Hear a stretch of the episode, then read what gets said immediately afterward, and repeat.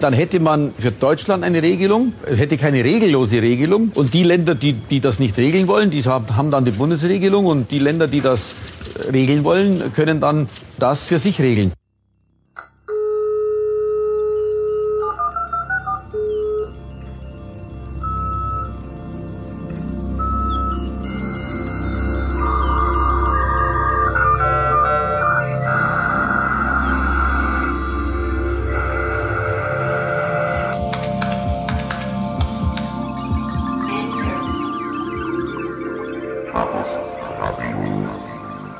Hallo, hier ist Chaos Radio Express Ausgabe Nummer 123 und am Mikrofon, wie ihr es gewohnt seid, Tim Pritloff.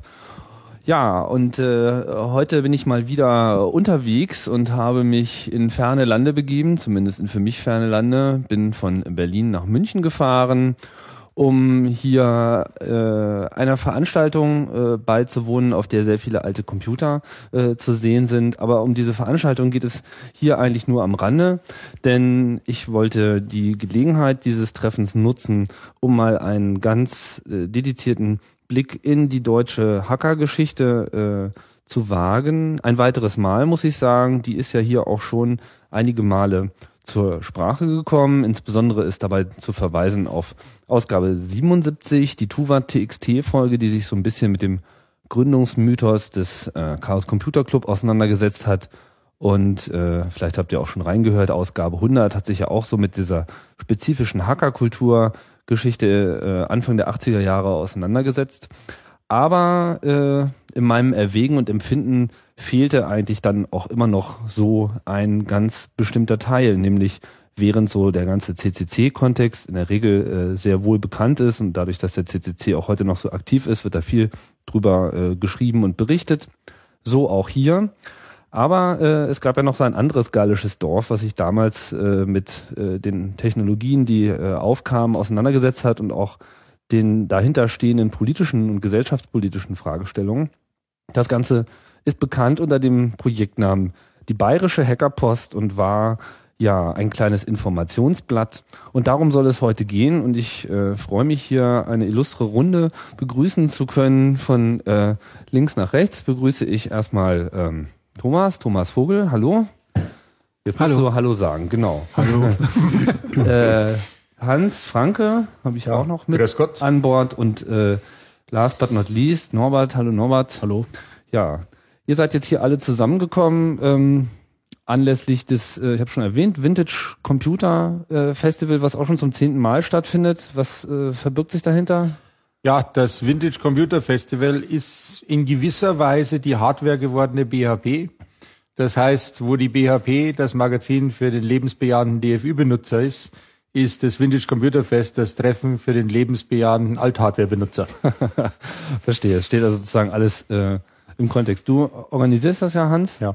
Ähm, vielleicht äh, können wir auch gleich mal mit dir äh, einsteigen. Also du bist auch schon seit Ewigkeiten sozusagen in Computerkreisen unterwegs. Ich weiß nicht, verdienst wahrscheinlich auch deinen Lebensunterhalt ja. in irgendeiner Form Zwangsläufig. damit. Zwangsläufig. Ich kann ja nichts anderes. Man hat ja nichts anderes Jetzt was gelernt. gelernt.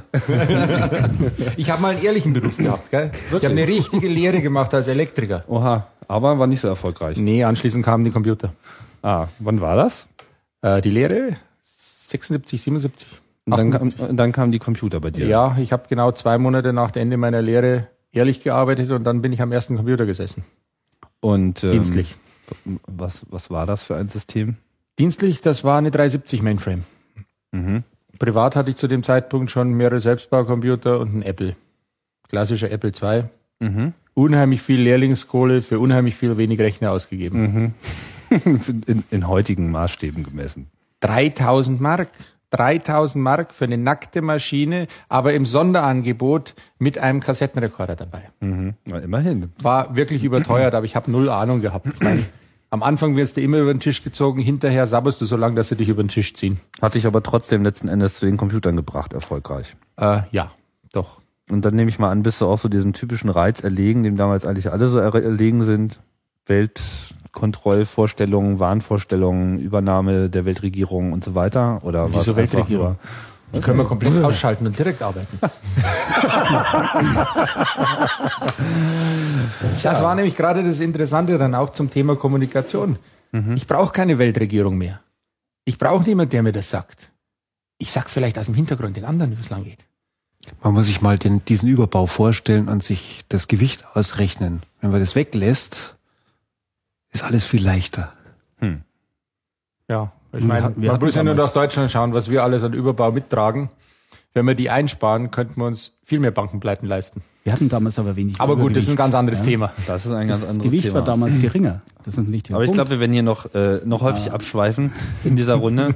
Um nochmal kurz bei dir zu bleiben. Also du bist halt zu den, zu den Rechnern gekommen. Bist du damit auch gleich automatisch in so einen äh, Benutzerkreis geraten oder hast du dich dann erstmal allein in deinem stillen Nein, aber es, es war halt so, dass im Freundeskreis zu der Zeit eine ganze Reihe Leute auf Rechner gekommen sind. Irgendwie, es, es lag in der Luft. Ich meine, Ende der 70er Jahre war die Zeit, wo man, wo man was mit Chips machen wollte, die viele Füße hatten. Oder mit so komischen Maschinen, die irgendwie was machen, was man nicht auf dem Knopfdruck alleine macht. Es war, es war eine ganz heiße Zeit. Ich meine, meinen allerersten Computer habe ich mir selber zusammengelötet mit einem 70 Watt Lötkolben. Als Elektriker war das der feinste, den ich hatte. Und 1 Quadrat Draht. Und draufgekommen bin ich eigentlich nur, weil ich in der Zeitung eine Anzeige gesehen habe und der Chip 40 Füße hat. Und ich meine, äh, als Lehrling im ersten Lehrjahr hast du ja gebastelt.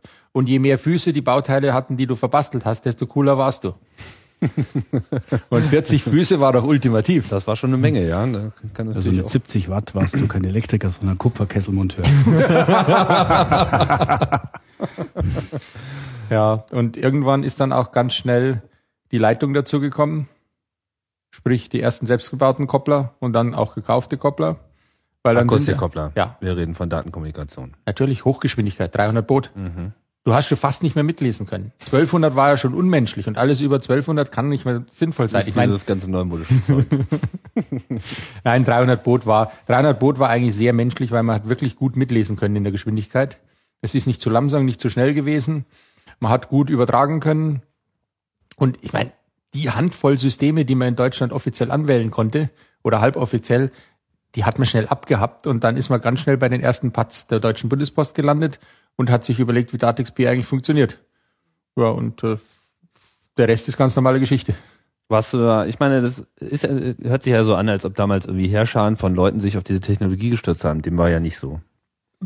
Jein, es haben sich Herrscharen drauf gestürzt. Herrscharen, von denen die Berührung mit der Technologie gekriegt haben. Das war natürlich absolut gesehen, wenn du die gesamte Bevölkerung nimmst, verschwindend gering. Aber es waren schon sehr viele junge Leute, die Interesse gehabt haben, die irgendwie in Berührung gekommen sind und angefangen haben zu basteln, angefangen auszuprobieren, sich wenigstens dafür interessiert haben. Viele sind genauso wie heute wieder abgesprungen. Es war natürlich auch so, dass du die Technik, die war einfach nicht so so direkt zu verwenden wie heute. Ja, du hast dir wirklich die Technik erarbeiten müssen. Damit hast du natürlich ein anderes Verhältnis gekriegt. Heute wirfst du das Ding an und noch bevor du das erste Fenster aufmachen kannst, ist so viel an Programm abgelaufen, was kein Mensch mehr bis zum Ende seiner Tage lesen kann. Ja, damals war es so, du hast die Kiste eingeschalten und es waren ungefähr 100 Assemblerbefehle, bevor es Piep gemacht hat und die Meldung am Bildschirm stand und der Cursor geblinkt hat. Das hat man verstanden. Aber wie war es denn? Ich meine, was, was man ja häufig äh, findet, ich, bei mir war es natürlich auch äh, ähnlich in gewisser Hinsicht, ähm, ist halt so dieses, man beschäftigt sich mit so einer Technologie, insbesondere so mit Kommunikationstechnologie und man sieht halt die Möglichkeiten und man kann sich dann eben auch schnell aus seinem technischen Sachverstand heraus so ein paar Zukunftsszenarien bilden und dann fängt man natürlich an, darüber nachzudenken. Mhm. Ähm, das geht dann nicht selten einher mit so einem Gefühl, naja, wie soll man es sagen, dass man sich in so einer Schar von erleuchteten Auserwählten so einer kleinen Elite äh, bewegt, die jetzt sozusagen besonders visionär durch die äh, Gegend schreitet, weil sie irgendwie die Zukunft kommen sieht. Hm. Das war das auch so. Das war eigentlich bei mir überhaupt nicht so. Bei mir war es mehr das Thema, das war, das war ein wahnsinnig interessantes Wunderland. Und ich bin eigentlich nur unterwegs gewesen, um neue Ecken in dem Wunderland kennenzulernen. Und ich bin in jeder Ecke staunend rumgelaufen. Ja, ich habe über die Wunder der Welt gestaunt, auch wenn sie elektrisch waren. Die Allmachtsfantasie hat sich gar nicht so richtig entwickelt, sondern ich habe hinter jeder Tür wieder was entdeckt und äh, gar keine Zeit gehabt zu planen, wie ich den Rest, den ich schon entdeckt habe, beherrsche. Okay. Dann vielleicht nochmal kurz zu dem, äh, zu dem Treffen, was hier stattfindet. Ähm, was Was passiert hier? Was, worum geht's? Äh, hier sind ungefähr 45 Aussteller, die bringen jeweils einen oder mehrere alte und oder coole Maschinen mit und zeigen etwas Interessantes mit dieser Maschine, was da läuft, was die Maschine war. Das Ganze im Rahmen einer einigermaßen ansprechend aufgemachten Ausstellung. Die Idee ist ein Museum für zwei Tage oder jetzt dieses Jahr sogar drei Tage. Das heißt, die Leute kommen zusammen aus der ganzen Republik, eigentlich aus ganz Europa, bringen ein Stückchen mit, zeigen, was war damals cool oder was tun sie jetzt noch damit, cooles und Besucher kommen und schauen sich's an. Es ist natürlich ganz klar, 80 Prozent der Besucher sind wiederum Technikfans. Aber richtig stolz bin ich auf die restlichen 20 Prozent. Ganz normale, ja, ganz normale, Anführungsstriche, halt Bürger von der Straße rein, die wirklich mit Kinderwagen reinschieben und ihren Kindern erzählen, guck mal, Papi hat auch mal so ein C64 gehabt, wie da steht. Mhm. Ja, also es ist, es ist bisschen wie so diese üblichen User-Treffen, aber etwas mehr organisiert, damit es auch andere Leute reinholt, weil wir wollen das Hobby nach außen öffnen. Gleichzeitig ist es eine Basis, um möglichst vielen Leuten die Möglichkeit zu bieten, herzukommen. Also das VCF gehört keinem gewissen Club an, gehört, hängt an keinem Thema dran, als wir sind jetzt die Amiga-Leute oder wir sind die von dem Verein oder von jedem Verein, sondern offen für alle. Ja, Im Prinzip ist es eine Fortführung dessen, was die BHP zum Schluss war. Mhm. Zum Ende hin haben wir nämlich versucht, also Ende hat es ja nie gegeben, sondern zu den letzten veröffentlichten Ausgaben bis heute haben wir versucht, die Zeitschrift zu öffnen und anderen Gruppen innerhalb der Zeitschrift die Möglichkeit zu geben, eigene ein, zwei Seiten zu gestalten. Ja, also mehr eine Basis zu bieten, wo die Leute sagen können, okay, wir machen das hier, wir zeigen es euch jetzt und wir nehmen halt die Infrastruktur der BHP her, um unsere Idee zu vermitteln. Man kann es auch so sehen, wir, wir haben praktisch das Allprinzip vorausgenommen, das jetzt heute in aller Munde ist. Ne? Andere arbeiten lassen, haben wir uns... rausschneiden, rausschneiden. Outsourcing. Aber bleiben wir noch mal einen Moment äh, noch in den Zeiten davor ähm, also zum VCF muss ja, als ich, als ich hier reinkam, ich hatte auch gleich so einen äh, privaten Flashback, weil ich, ich kam mir vor wie auf so einer, wie hieß denn noch die Veranstaltung damals? Hieß die Hobbytronic irgendwie? Ja, also, ja. Nicht dieses auch, äh, was so, so frühe Computermessen war mhm. und so. Und da standen also damals, in, äh, als ich da in, äh, ich glaube in Dortmund war das irgendwie in der Messehalle. Ja, genau. Da, da standen dann auch so ziemlich genau die gleichen Rechner, aber noch als brandneue Maschinen rum, ja. das war so der ganze heiße Scheiß.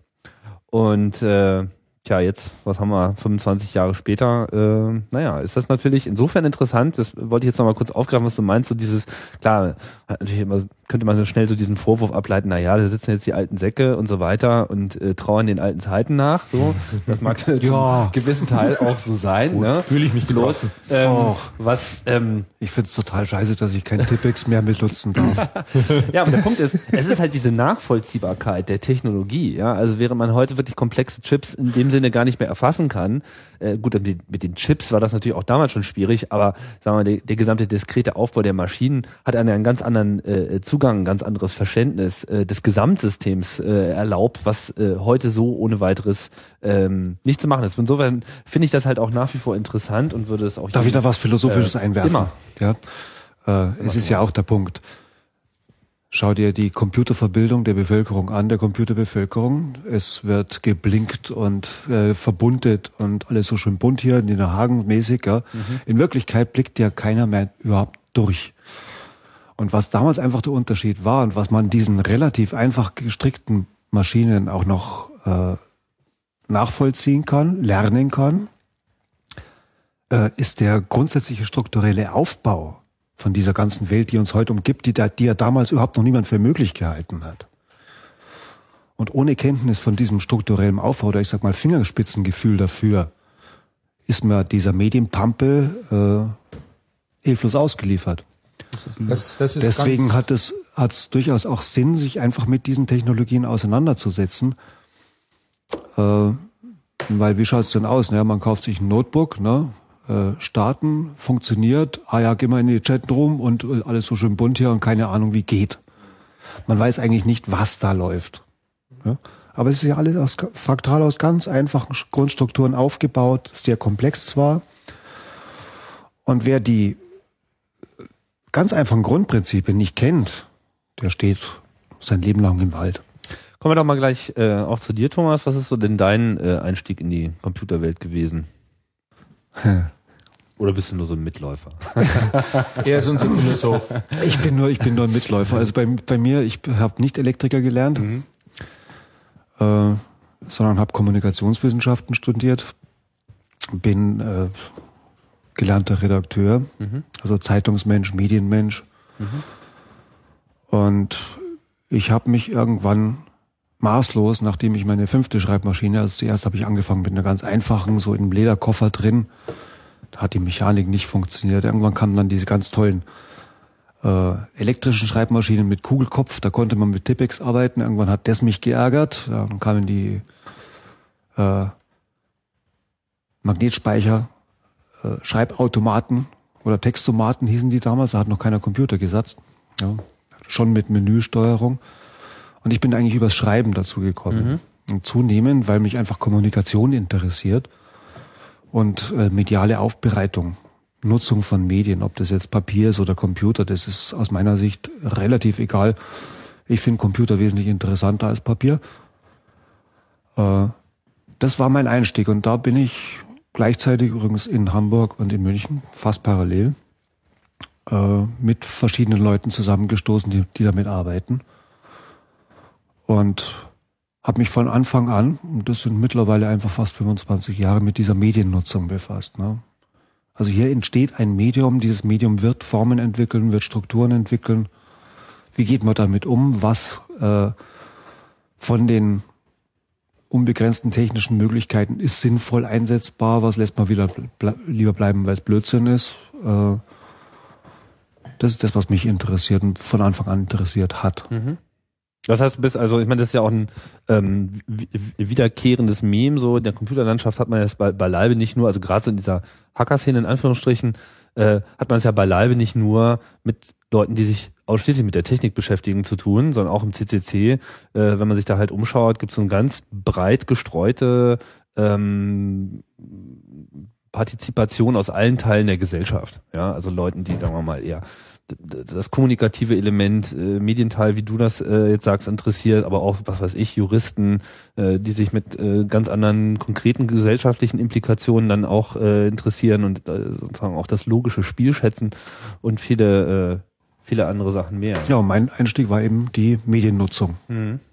Ich habe mich auch äh, während meinem Studium für, äh, von Kommunikationswissenschaften schon zu einer Zeit damit beschäftigt und sehr intensiv damit beschäftigt.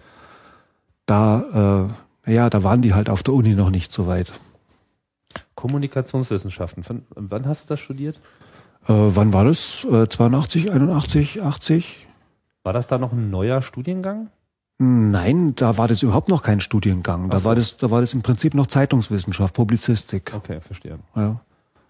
Aber ich habe halt einfach dieses Medium, neue Medium da aufdämmern sehen. Mhm. Insofern sind also auch bei mir keine Weltregierungsgedanken aufgekommen, Mhm. sondern Ich sehe schon, mir, Die- mir die- misslingt hier eine ordentliche Verschwörungssendung. Hey, Moment, nein, das ist eine Verschwörungstheorie. Gib uns zehn Sekunden. äh, haben wir, haben wir zehn, haben wir sofort. äh, was mich interessiert hat, war, war das neue Medien und die Mitarbeit an einer neuen Medienlandschaft. Mhm. So kann man das, glaube ich, am klarsten sagen. Ja, dann kommen wir doch vielleicht nochmal hier zu dem dritten noch nicht so richtig vorgestellten Teilnehmer, Norbert. Ja, also Wie ist es denn bei dir? bei mir ist ganz anders. Ich kam eigentlich über die Musik zum Computer. Ich mache auch Musik, gell? Ja, ich habe es gelesen im Netz. Dulcimer, meine Frau spielt auch Dulcimer. Ja, ich baue sie. Ja, sehr gut. Dulcimer. Ja, Dulcimer Ja, das ist das, eine Bodunzita. Wunderschön. ja, da schweifen wir jetzt vielleicht etwas ab, aber Ja, ist coole Technik, ist coole Technik. Das ist richtig retro, Stabile ne? Technik, ja. 800 Jahre zurück. Verstehe. Okay. genau, also nicht ganz so schlimm, aber ich bin eigentlich zur Elektronik gekommen, weil ich immer dachte, nur Klavier spielen ist ein bisschen fad, machst dir mal, baust dir mal einen Synthesizer und sowas. Damals gab es so kleine Handbücher zum Selberbau von Synthesizern. Irgendwann bin ich in Richtung Digitalelektronik gelandet, ja, logischerweise analog digital. Und wenn man sich mit dem digitalen Zeug richtig gut auskennt, landet man irgendwann beim Computer. Hm. Und da ich mir damals auch natur, naturgemäß keinen Computer kaufen konnte, weil das war ja unerschwinglich, wenn überhaupt nicht möglich, äh, bin ich auch dran gegangen, das Ding selber zu bauen. Also ging es halt über die CPM-Rechner in Richtung Apple II, über alle möglichen Singleboard-Computer, ZX81s und so weiter. Ging es irgendwann in Richtung größere Rechner und da die mich immer interessiert haben und ich nicht richtig an die rangekommen bin, äh, habe ich mir gedacht, es gibt doch große Rechner, die einen dazu einladen, ja, sie zu nutzen, die auch offen sind, also ganz, ganz legal nutzbar sind.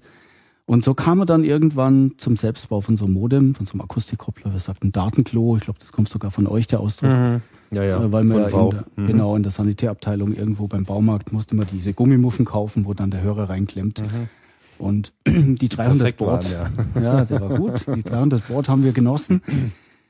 Und es war natürlich damals, und genau das habt ihr auch angesprochen, es war wahnsinnig schwer eigentlich überhaupt mal eine Community aufzubauen, weil man hatte nicht die Möglichkeit eines Chats, einer von E-Mail, ja, sondern man musste erstmal seine Leute suchen. Und da, ich habe Elektrotechnik studiert. Ja, mein Vater sagte immer, die Lampe ist kaputt, du hast es studiert, schraub sie rein.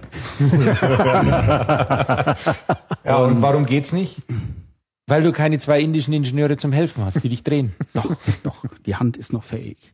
Nein, nein, es ist, äh, ich kam auch über eben genau diese Geschichte, die, die, das Interesse zu forschen, weiterzumachen. Das Interesse eigentlich, Kommunikation zu erleben.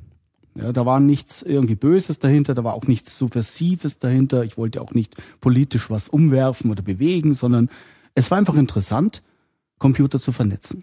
Und das konnte man nicht besser als wie mit den Modems damals. Und man hat dann Kon äh, Kontakte gesucht. In der Uni waren Kontakte relativ schnell aufzutreiben. Und dann hat sich dieser Kreis relativ schnell, ich möchte mal sagen, erweitert. Und so sind wir dann auch in Richtung Axel und so weiter gekommen und haben uns, ja, immer öfter getroffen und dachten, das, was wir an Wissen erarbeiten und sammeln, das sollte man eigentlich mal kommunizieren. Und so kamen wir zur Bayerischen Hackerpost. Ja, jetzt müssen wir es auch nochmal erwähnen. Es gibt ja äh, leider einen Schatten, der äh, auf diesem Wochenende liegt. Insofern, als dass wir eigentlich hier äh, auch gedacht haben, den äh, Axel Griesmann mit dabei zu haben, der ähm, ganz wesentlich äh, Teil des äh, BHP-Projektes war, oder ich weiß nicht, wie ihr es darstellen würde. BHP-Verschwörung. schon eine hast du eine. schon eine sehr zentrale Rolle äh, mit aufgenommen hat. Leider ist äh, Axel vor einer Woche äh, ums Leben gekommen bei einem Motorradunfall, wo wir natürlich auch noch einen Moment drüber nachgedacht haben, ob wir jetzt hier überhaupt so ohne weiteres da äh, diesen Blick zurück wagen können. Ich finde es trotzdem gut, dass das jetzt äh, geklappt hat. Du bist dann sozusagen mit Axel irgendwann mal zusammengeraten und oder kanntet ihr euch schon? Ja, wir sind zusammengeraten über Mailboxen, haben uns irgendwie kennengelernt. Das war erstmal ganz witzig, dass es in München offensichtlich so einen kleinen Kreis von lebensbejahten DFÜ-Benutzern, Datenfernübertragungsbenutzern gab. Und so sind wir von der Elektrotechnik-Uni-Seite, wir waren damals zu dritt, äh, in Richtung dieser Gruppe in München gegangen. Ja, und so hat sich also eigentlich so, so richtig schön, wie, wie was im Terminator, wenn sich dieses flüssige Metall so ja, Guter so, Vergleich. So war das hier bei uns. Ja, ein klassisches Schönes Prinzip Bild, der ja, Selbstorganisation. Ja, genau, richtig. Ja. Aber wie gesagt, ohne Das haben wir auch Internet, ohne- beibehalten, ne? Ja, äh, das ging dann weiter eben und dann haben wir uns überlegt, wie soll so ein Ding ausschauen. Wir brauchten ein bisschen erstmal ein witziges Layout. Wir haben uns natürlich auch mit dem WWW, also mit mit mit CCC in Verbindung gesetzt. Äh, Also, haben, sind vielleicht öfters noch mal, hochgefahren also- zu euch in der Anfangszeit. Das habt ihr schon wahrgenommen. Ich meine, wie, ich kann mich auch noch erinnern, in der Zeit war es ja nun nicht so ohne weiteres, äh, es gab kein Web, ja, äh, es gab halt wenig Netze, es gab nur die Mailboxen, aber die waren ja auch sehr regional in der Regel. Also wie, wie kamen ihr überhaupt in Kontakt mit anderen Städten? Moment, da muss man jetzt mal eins sagen. Ja, sag mal eins. Wir sind hier in Bayern. Ja. Ja? Bayern hat schon immer ein Auge auf die Welt. Man muss schauen, was in unterentwickelten Gebieten passiert. Ja? So. Und das heißt natürlich, dass wir vielleicht verglichen mit anderen Regionen der Welt überdurchschnittlich gut informiert sind. Ah, verstehe. Also es ist nicht mehr so eine überregionale äh, Tätigkeit als mehr so äh, Nein, das es, es Außenministerium. ist ganz einfach. Wenn man was machen will, dann sollte man nie ignorieren, was andere machen. Ignorieren, was andere machen, ist die erste und letzte Dummheit, die man macht. Und wir versuchen eigentlich nicht dumm zu sein. Und nachmachen, ohne versuchen, es besser zu machen, ist auch blöd. Genau. Ja, aber wie, äh, wie seid ihr sozusagen erstmal in Kenntnis äh, gekommen? Also ich glaube, Das der, der. Hauptdatenaustausch erfolgte erstmal über die Mailboxen. Ähm, Und traditionell Treffen. bayerisch über Stammtische. Ja, genau, die wirklich treffen, sich einfach regelmäßig in bestimmten Wirtshäusern treffen. Ja. Ähm, nicht umsonst haben wir in München Aber kennengelernt habt ihr euch sozusagen über, über Mailboxen. Was gab's für eine Mailboxen damals? In, äh, so viel wird's ja nicht Die waren gegeben zum haben, Teil oder? privat organisiert. Ja, da haben alle, also oder? Fast eigentlich alle. Also ich kenne ja, es gab auch noch ein paar Verzeichnisse, die man auf Rechnern als Mailboxen verwendet hat. Das waren Ja. mehr stille Briefkästen als Mailboxen. Also nicht so, wie man es heute kennt. Ja, weil immer nur Ähm, einer anrufen kann gleichzeitig. Dann parallel dazu liefen im DATXP-Bereich die ersten privaten Boxen wie eben äh, Geonet, Combox und so weiter. Da ist auch viel drüber gelaufen. Genau, das war dann schon die Weiterentwicklung. Das, Aber war dann, das jetzt- war dann die Schnittstelle Ja, zu Aber dem. es gab jetzt nicht so eine Heim-Mailbox hier in München, wo irgendwie alle aufschlugen. nö, es es, gab, verteilt. es gab mehrere. Okay. Es gab mehrere. Ja. Also wir, wir wir sind, glaube ich, genetisch äh, dezentral programmiert. Deswegen funktioniert das auch mit der also in, in Weltregierung Hamburg, nicht. äh, in Hamburg zu dem Zeitpunkt gab es zum Beispiel MCSHH, die halt schon so eine einigende Wirkung hatte. Nee, es gab Aber bei uns, es ja es gab bei uns im Umfeld immer sofern ziemlich viel. Aber nachdem wir uns nie wirklich einig werden können, Ja, wir setzen auch die Elemente ein, die klassische fehlertolerante Rechensysteme einsetzen. Diversität und Redundanz. insofern, insofern ist das Internet sozusagen auch ein Abbild dessen, äh, Was die bayerische Hackerpost war. Sagen wir mal ganz ehrlich, Ja. das klingt jetzt unheimlich gut. Ich will Wie- auch wie jetzt bringt man das Image, was gerade nicht Hut? kaputt machen. Letztendlich war es so, es gab verschiedene Mailboxen. Es ist nicht so gewesen, dass es diesen einen Punkt gegeben hat. Und es gab dazwischen die erwähnten Stammtische und Treffen. Und A und B hängen in einer Mailbox rum, C und D in einer anderen, aber C und B zusammen gehen auf denselben Stammtisch und D geht wieder mit F auf am Stammtisch und schon bildet sich eine Kommunikationskette und Wissen verbreitet sich. Ich meine, man kann das Ganze, was ich vorhin gesagt habe, auch umgekehrt sehen. Fahrt mal irgendwo nach Afrika. Ihr findet im tiefsten Dschungel findet ihr FC Bayern Fanclubs. Ja? Nein, ohne Schmarrn. Ja, ich weiß. Ich habe das erlebt. Ich habe erlebt, dass ich in Indien war und in Indien hinter Kalkutta wirklich im absoluten Dschungel will einer mit mir über das Spiel vom FC Bayern von der letzten Woche reden. Das war irgendwas Champions Club oder sowas. Also ich habe gedacht, ich stirb. Ja? Äh, Information ist schon immer, schon auch vor vielen Jahrhunderten, rasend schnell und um die Welt gewandert. Man, man, es gibt keine geschlossenen Sachen und die anderen wissen das nicht. Es ist alles Kommunikation. Ja, und das geht auch ohne irgendeinen zentralen Hub. Und, genauso ist eigentlich hier in, in Bayern die Szene entstanden. Man redet miteinander. man redet miteinander und es findet einfach äh, auf verschiedenen Kommunikationsebenen statt. Also es war eben keine äh, zentrale Mailbox da in dem Sinne, sondern es gab eben sofort mehrere. Die waren aber letztlich auch wieder nur Ausdruck auf, aus einer, äh, ja, aus einem formlosen Kommunikationsumfeld, was einfach gewachsen ist, ausgewuchert ist, Blüten geschlagen hat. Und äh, Und irgendwann gab es den Wunsch, doch mal auch eine Zeitung zu machen. ja, wer und hatte, wenn, wer wenn hatte denn die Idee, Axel, Axel? Das war Axel, ja, eindeutig. Aber du warst, Norbert, du warst von Anfang an dabei, oder? Ja, ich war bei den ersten Ausgaben dabei, bis circa Nummer 5 oder sowas. Und was hast du zu, dem, zu der Idee äh, gemeint, als sie das erste Mal auf dem Tisch lag? Ich fand's gut. Mhm. Ja, weil wir hatten eine Menge Daten gesammelt oder sagen wir mal so, wir haben Erfahrungen gesammelt, die wir irgendwie so weitergeben konnten. Es gab kein WWW, ja, das heißt, also wie gesagt, Das heißt, eigentlich habt ihr eine Webseite aufgebaut, bloß da Ja. es noch keine gab. Genau, das wollte ich damit austragen, ja, deswegen mussten wir uns ja das Web erfinden. Richtig. Ne? Ja, ja. Ja, das Okay. war unser Webwert Aha. mehr oder weniger. Und das ist jetzt rausgekommen dabei. Und jetzt nach 25 Jahren ist natürlich hier auch das Bedürfnis da, ähm, das Ganze wieder mal zu beleuchten oder ein bisschen zu drüber nachzudenken. 25 Was Jahre. Die erste hat. Ausgabe erschien äh, wann? Zweite ist hier Februar Einund- 85. Ich habe die einzige gerade nicht in der Hand. 81 im, im November 81? 85 müsste das gewesen 84 müsste es Ja, gewesen sein. 84 oder 84. 85 war's. Die zweite kam 85, die erste müsste knapp 84, 85 sein. 81 hießen noch Textautomaten, das weiß ich noch. Ja, genau. Also das heißt, die, die Bayerische Hackerpost erschien sozusagen kurz nachdem der äh, CCC auch äh, 84 mit der Datenschleuder angefangen hat. Das heißt, die Datenschleuder war sozusagen auch schon, war, war euch die schon bekannt? die, ja. die war bekannt, ja. Mhm. Ja, es gab auch schon eine Handvoll Ausgaben, Datenschleider, glaube ich. Ja, aber ihr wart schneller als wir. Mhm. Das weiß ich noch. Ja. Und dann Wahrscheinlich weniger Bier da oben. Gibt war das aber so, Bier. das heißt, es war auch schon so ein bisschen Role Model, so ein bisschen, äh, sowas müssen wir auch machen. Ich meine, es wäre natürlich naheliegend, meine Ha- Hackerpost, muss man sagen, ist halt jetzt keine große Zeitung, sondern halt so den A5 äh, wie man das damals eben äh, hat einfach äh, produzieren können. Immerhin gab es ja schon so Copyshops, mit denen man so äh, die Vervielfältigung halbwegs günstig äh, machen konnte. Und dann muss ich das ja auch mal vorstellen. Ja? Also die Produktionsmethoden, ich weiß nicht, womit habt ihr das, also wenn ich mir, die- sah die 1 genauso aus wie die 2? Ich habe die 1 jetzt gerade nicht vor der Nase, aber das sieht mir jetzt mal nach einem Epson FX80 Drucker aus, so auf den ersten Blick. Habe ich das so? Ziemlich genauer Treffer. Ich weiß jetzt nicht, ob Ja? es ein FX war. Aber ein RX, ne, das war sogar ein FX. Das, das, Ich würde sagen, das war ein ich weiß FX. nicht, ob es ne, war es überhaupt schon Epson. Das war, ein War das war der ist ein große. FX80, Beim das Axel, sehe der. ich. Nee, das ist ein FX80, das sehe ich ja in der kleinen Schrift. Auf jeden Fall Drucken Diese eine Nadel ist verbogen. auf Apple II, Ja. dann drucken, ausschneiden, kleben. Ganz wichtig war das Sammeln von interessanten und passenden Überschriften und Einklebern aus anderen Zeitschriften, Zeitungen und sonst was. Weil wir hatten ja nur eine Schriftart, die normale Schrift. Und dann gab es noch die gespreizte, die wir hier bei der Ausgabe 2 zum Beispiel fürs äh, Datum, genommen haben. Ansonsten alles andere, was man an Überschriften und großen Texten liest, sind aus Zeitungen, Zeitschriften zusammengeklaut und zusammengeklebt. Also hier steht die Bayerische Hackerpost, das Informationsblatt für den lebensbejahenden DFÜ-Benutzer. Warum die Unterschrift?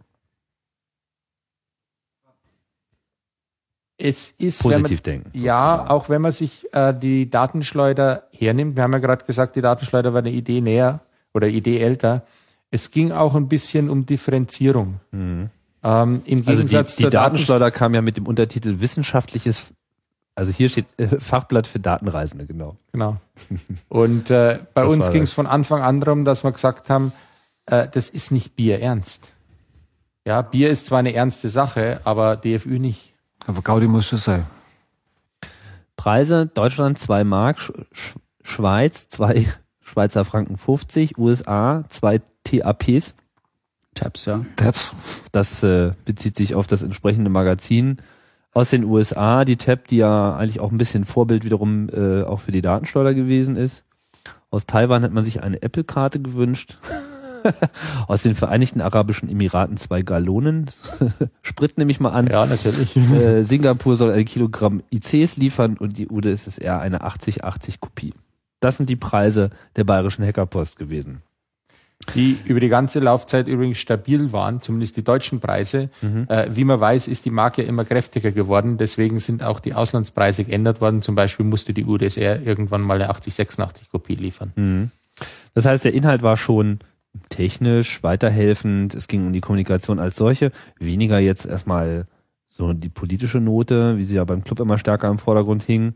Ähm, trotzdem, Hackerpost bezieht sich ja auch nun explizit auf den Begriff. Was, was habt ihr mit dem Begriff Hacker äh, verbunden? Also wir haben hier eine Brauerei. Äh, Verschwörungstheorie. Na, also, man darf nicht vergessen, dass wir, um zu unserem Stammtisch zu kommen, immer bei der Hackerbrücke aussteigen mussten. Und um Stimmt, sich sowas Brücke besser auch merken zu können. Also sowas ist ja auch ein Ansatz. Ne? Also Hacker, Hacker und so weiter. Hacker ist tief verwurzelt mit München. Ja, und äh, wenn Sie einen Münchner fragen, Hacker, dann kommt der niemals auf Hacker. Ja, Niemals. sondern immer auf Hackerpshaw. Richtig. nein, Abschau kam später, aber die, Genau, Hacker, das sind ja aber die die, beiden. aber die Hackerbrücke, die gibt's schon wirklich lang. Also die hat einfach Traditionen. Hacker bezieht sich dann auf was? Auf die Brauerei. Hacker und Pschau sind zwei Brauereien. Okay. Ja, das Bis sie ist, dann mal- das ist eine frühe, unfreundliche Übernahme gewesen, die manche Münchner immer noch nicht verknust haben. ist noch keine 100 Jahre her. Ja, ja. Also da muss man mal schauen, das ist noch frisch im Gedächtnis. Oder, oder wolltest du hier irgendwie auf Wargames raus oder irgend Was? sowas? Ja, ja, ich frage ja nur. Hat ja jeder so seinen eigenen Ansatz. Ja, also wir haben hier einen bayerischen speziellen Denkansatz, ja. Wo ist denn die Hackerpost produziert worden? Oh, das war ein komplizierter Vorgang. Die ersten Ausgaben, die Leute haben die Texte angeliefert zu Axel. Bei den ersten drei Hefte hat Axel die Schlussredaktion gemacht. Die haben Wilbertshofen, oder? Nein, nein, Pfennigparade. Pfennig- Pfennigparade. Pfennigparade ist eine Wohnanlage. Ist noch für- Max Vorstadt, genau. Ja, für Also Max äh, Vorstadt. Behinderte. Äh, und da hat Axel Zivildienst gehabt Mhm. und hat dort gewohnt und hat äh, ein winzig kleines Kabuff gehabt, was wirklich nur aus seinem Bett, jeder Menge Regalen mit jeder Menge Software Und Hardware. Also und Hardware und es war wirklich das das Zimmer war wirklich, es war aufgeräumt eigentlich, aber es war das Musterbild, wie man sich eine Hackerhöhle vorstellt, weil das Licht war auch sehr klein, das Fenster. Und wenn man auf die Nummer zwei der BHP schaut, dann ist da ein Bild, wie der Hund in seinem Zimmer sitzt und am Computer sitzt. Das ist eigentlich eine Reminiszenz an Axel in seiner Bude. Ja, dieser Hund ist ja so ein bisschen wiederkehrendes ähm, na, Logo, kann man vielleicht nicht sagen, aber so ein Maskottchen äh, der BHP äh, immer gewesen. Was hat das mit diesem Hund auf sich? Äh? Ja, Hund sagen wir schon. Nein, äh, da Doch. sagst du am besten was dazu. Norbert schüttelt mit dem Also Kopf. mein, mein Gedächtnis ist, dass der Hundezeichner wiederum ein Freund von Axel war Und der hat schon zu Schulzeiten diesen Hund gezeichnet. Das war irgendwie so sein Dudel, wenn er rumgesessen ist und nicht wusste, was er tun soll. Das heißt, der Lehrer ihn genervt hat, hat er Hunde gezeichnet. Und dabei ist diese Figur entstanden. Und beim Entstehen der Hackerpost war halt einfach der Hund verfügbar als Zeichnung. Also hat man hergenommen und er wurde dann wirklich unser Logo, unser Symbol.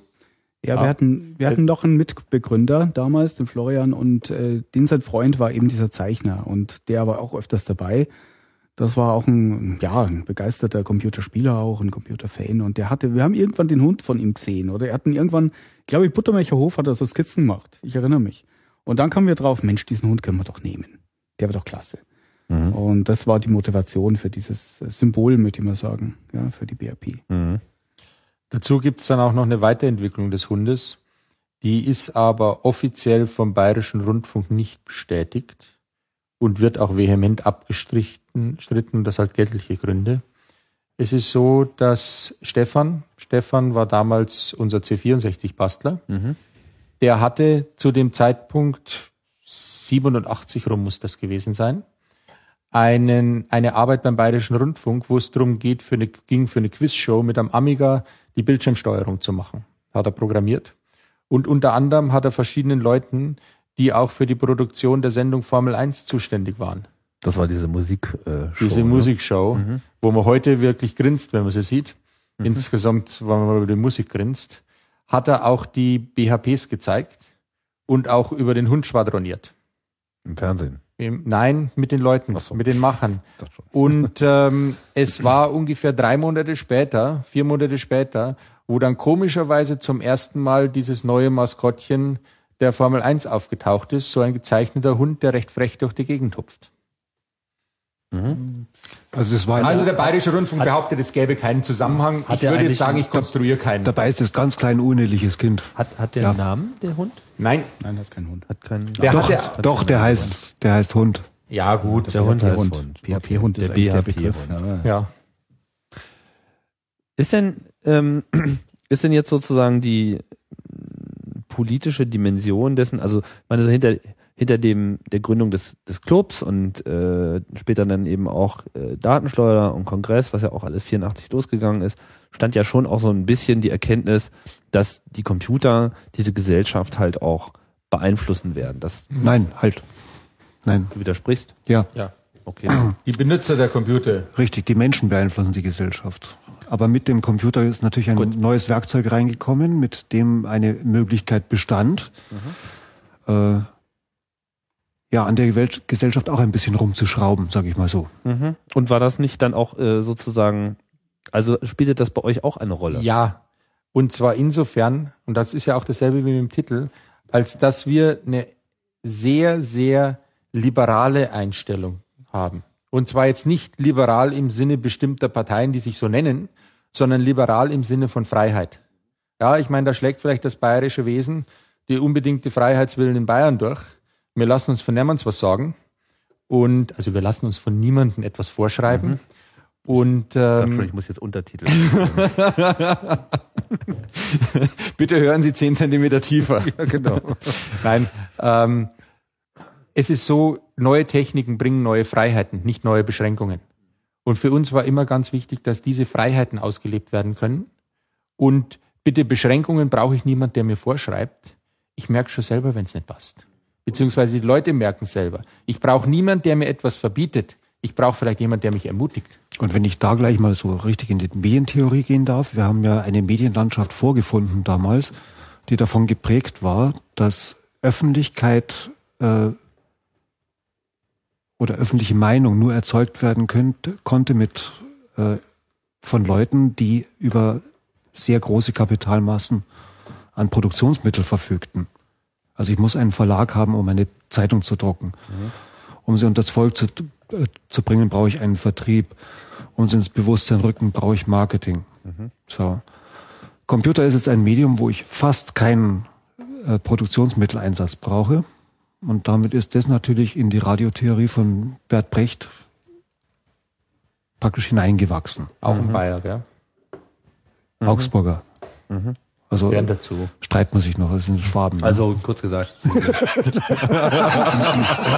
also Brechts Radiotheorie, kurz zusammengefasst, so dieses, diese Vision, jeder kann, jeder ist ein Sender, jeder äh, kann Einfach selber, durch die Computertechnologie si- ist der, ist der Aufwand an Produktionsmittel, um äh, Informationen zu verbreiten, radikal gesunken und mittlerweile praktisch auf Null. Und hat, So, das das, gibt eine völlig neue Situation. hat sich das positiv ausgewirkt jetzt über diese ganze Zeit? Ich meine, jetzt haben wir Äh, da könnte man vielleicht den George Bush dazu fragen oder den Obama, weil das wirkt sich weltweit aus. Ganz klar. Das liegt Ja, jetzt nicht an der von, bayerischen von Hackerpost. Erwartungen sondern- her. Ich meine, jetzt, jetzt sind äh, 25 Jahre BHP sozusagen, also jetzt nicht auf den Tag genau, aber 84, sagen wir mal, ging's los.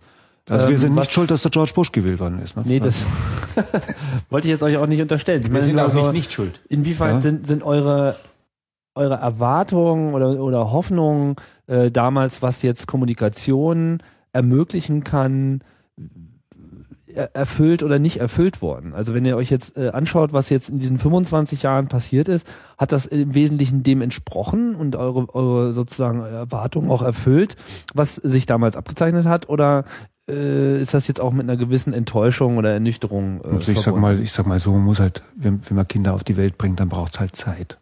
So. Und wenn ich mir jetzt zum Beispiel bloß so das Internet anschaue, ja gut, jetzt kann sich halt die Babysocken schon mal selber ausziehen, bis ich die Kinderschuhe allein zumachen kann, das dauert noch ein bisschen, das dauert einfach. Also das ist für Erfolg oder Misserfolg ist noch viel zu früh. Und außerdem wird sich das einfach entwickeln. Also aber ich meine so mal als Zwischenbilanz, was äh, was würdest du denn sagen, sind denn also gibt's irgendwie ist das jetzt alles ist es jetzt gerade so in der Teenager-Phase und man hat das Gefühl, eigentlich geht alles äh, gerade in ganz andere Richtungen, die man so nicht wollte, aber das wird schon? Oder siehst du schon auch äh, gewisse Erfolge auf dem Weg dahin? Es sind ja nicht meine Erfolge oder unsere. Naja, also aber jetzt mal aus deinem persönlichen Kanal, weil du hast ja auch gesagt, Medientheorie, Kommunikation, das äh, hat dich interessiert. Ja, es geht ja nicht kann darum, es und geht, teilnehmen. es geht ja äh, nicht darum, ein Medium zu entwerfen. Ein Medium, Medium findet seine Form letztlich selber. Das kann niemand entwerfen. Mhm. Bis jetzt ist noch jeder Versuch, also auch beim Fernsehen und beim Radio, schief gelaufen, äh, zu versuchen, einem Medium eine bestimmte Form überzustülpen. Das Medium wird sich seine Form immer selber suchen. Das heißt, äh, man kann dem Medium helfen, mit äh, praktisch seine Möglichkeiten zu entdecken, mit diesen Möglichkeiten zu spielen, neue Möglichkeiten auszureizen. Und so ist eigentlich beim Medium Computer und Internet genauso. Aber ich meine, du wirst ja, du wirst ja gewisse äh, Erwartungen daran geknüpft haben, was jetzt hinter dieser. Ja, das äh, dauert. Wie gesagt, wir sind gerade, jetzt gut, kann sich gerade die Ja, aber- Babysocken alleine Also, also ausziehen. das heißt, du bist der Meinung, das wird schon.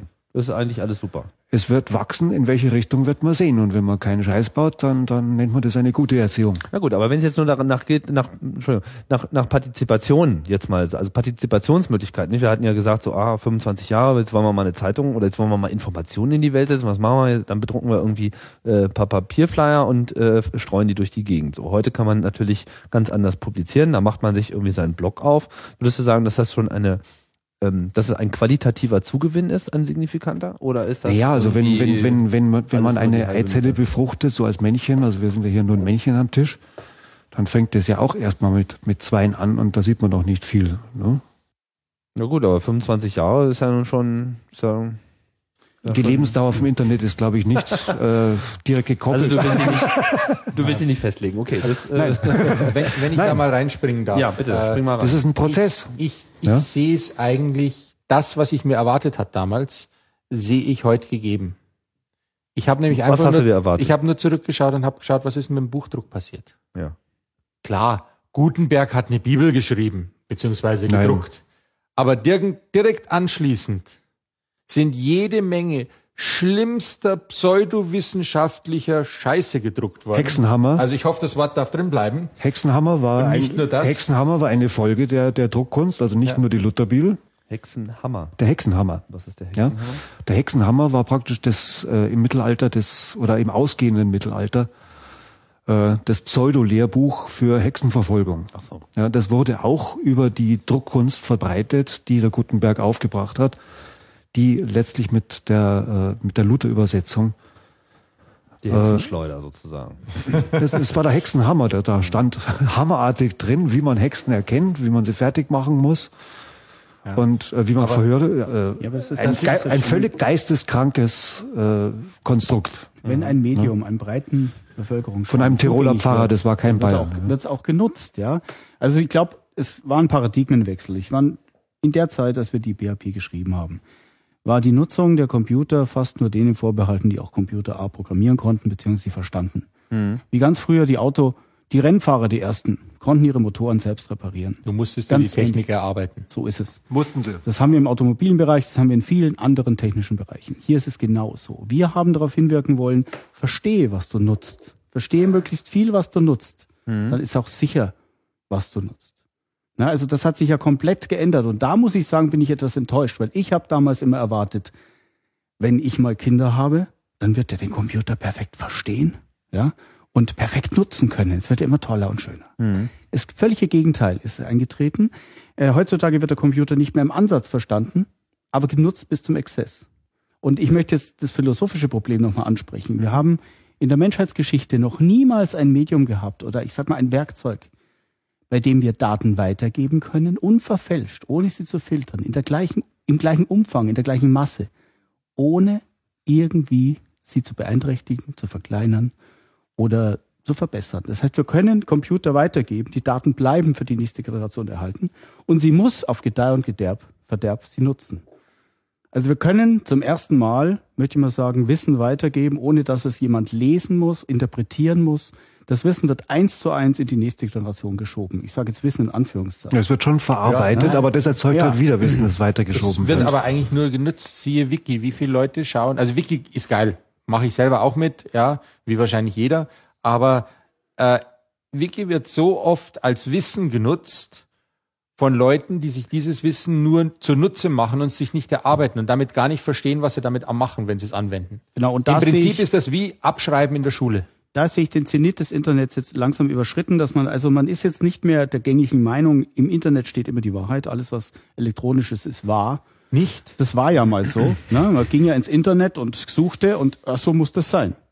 Aber inzwischen ist es auch einer breiten Bevölkerung klar, dass wenn ich im Internet was finde, dann muss es nicht unbedingt richtig oder wahr sein.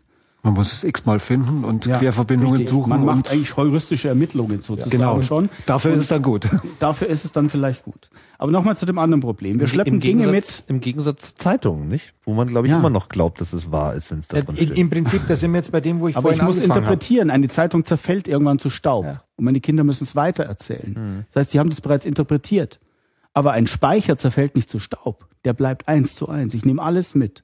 Egal wie viel Hintertürchen. Ich gehe jetzt mal in Richtung Hacker wieder. Der erste Programmierer, der eingebaut hat. Wenn in 200 Jahren einer dieses Programm benutzt, wird er eins zu eins diese Daten mitschleppen und benutzen. So ein, so ein Medium hatten wir nie. Bücher sind zerfallen. Bücher musste man lesen. Was ist dann die Auswirkung davon? Die Auswirkung ist, dass wir irgendwann eine Art Datenmüllentsorger brauchen, dass wir nicht mehr wissen, wie viel Daten wir noch haben oder beziehungsweise wir werden nur noch Suchmaschinen haben, die versuchen aus dem Datenmüll das zu finden, was wir brauchen. Wenn Sie sich anschauen, Sie gehen jetzt in den Mediamarkt, kaufen sich Terabyte Festplatten, stapelweise. Mein Sohn hat die inzwischen auch irgendwo rumliegen. Jeder kopiert Daten drauf, unbesehen. Es werden Ja. Fotos generiert. Und auf lange Sicht kommt dann eigentlich wieder der, die, die Selektorfunktion rein, weil, weil normale Zeitungen sind ja im Prinzip nichts anderes als Informationsselektoren. ja. Das ist durch äh, Internetmedien oder Netzmedien generell völlig aufgehoben. Es wird nicht mehr selektiert. Der Einzelne muss selektieren. Der Einzelne ist aber überfordert. Also wird es durch eine Hintertür wieder Selektoren geben, die sich aus irgendeinem Grunde als vertrauenswürdig erweisen. Und dieser Prozess ist halt noch lang nicht abgeschlossen. Ja, sehe ich aus. Also da würde ich, da würde ich auch nichts bewerten. Also wir brauchen eine Datenmüllverbrennungsanlage sozusagen. Ja, es, wird- ich glaube, dass wir immer eine intelligen, immer intelligentere Sicht auf die immer mehr werdenden Daten brauchen. Das wäre das wäre ein Wunschtraum. In Wahrheit glaube ich, wir Im laufen Prinzip geht als ja das Gesamtgesellschaft semantische Web genau die dahin- Richtung.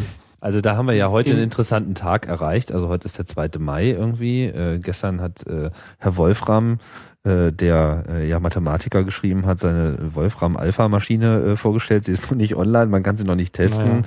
Aber das ist ja das System, was im Prinzip verspricht, das Wissen der Welt mathematisch erschließbar und damit äh, in einer Aussage- Versprechungen glaube ich nichts.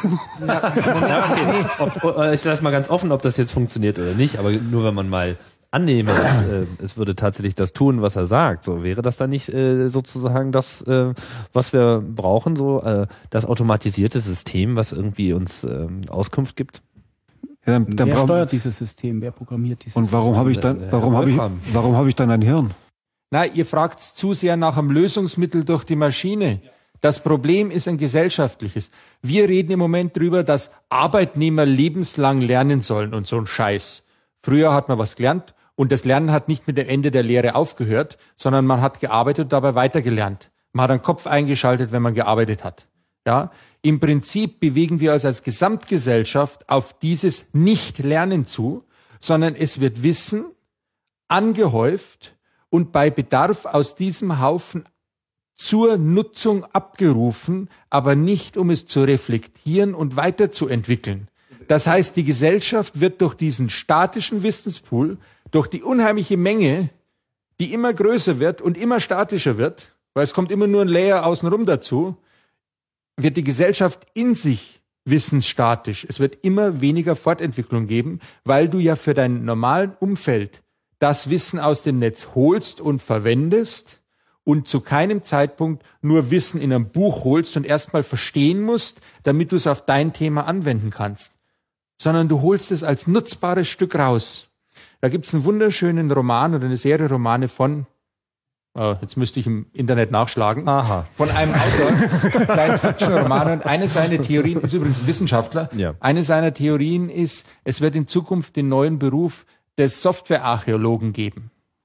Das heißt, es werden für neue Anwendungen gar keine neuen Programme mehr geschrieben, sondern er geht davon aus, dass nach mehreren hundert bis tausend Jahren Entwicklung jedes Problem schon mal mehrfach gelöst wurde und es wird gar kein Geld ausgegeben für eine neue Lösung, sondern es wird Geld ausgegeben, um in Archiven bestehende Lösungen zu finden und die vielleicht auf die aktuelle Maschine zu adaptieren und das Interface ein bisschen zu ändern. Da muss ich aber als Musiker dazwischen geigen und sagen, das kenne ich aus der Musik auch. Da hat auch irgendjemand vorgerechnet, es wäre jede Melodie, die hat gemeint Tonfolge, das lacht jeder Musiker.